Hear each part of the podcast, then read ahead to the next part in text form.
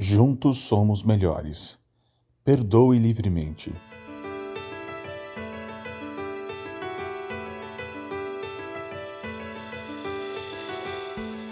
Provavelmente já ouvimos inúmeras analogias ou frases de quanto se trata de perdão. Perdoar é libertar um prisioneiro e descobrir que ele era você. É preciso uma pessoa forte para pedir desculpas e outra ainda mais forte para perdoar. Ou senão, o perdão não o torna fraco, ele o liberta.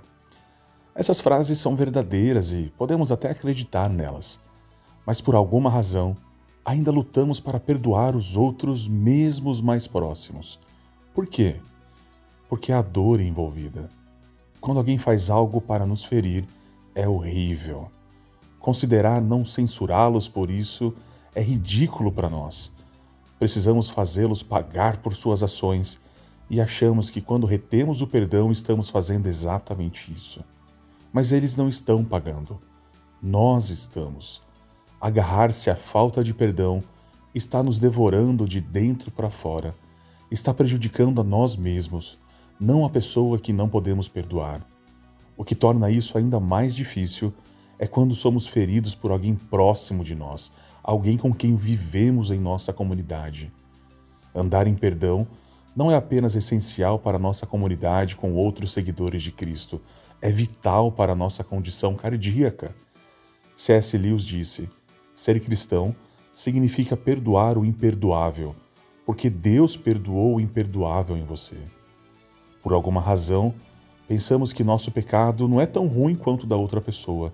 Olhamos para a pessoa que segurou alguém sobre a mira de uma arma e pensamos como suas ações são terríveis.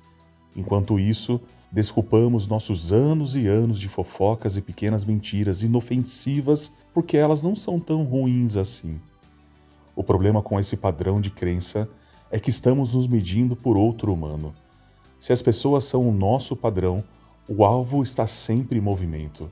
Mas quando Jesus é o nosso padrão, percebemos muito mais rapidamente que, mesmo nossa má atitude ou espírito fofoqueiro, é pecado, que até mesmo nós ficamos aquém da perfeição. Não podemos assumir que o nosso pecado não é tão ruim. As consequências podem ser diferentes, mas todo pecado está escapando à marca do padrão de Deus. As pessoas vão nos decepcionar.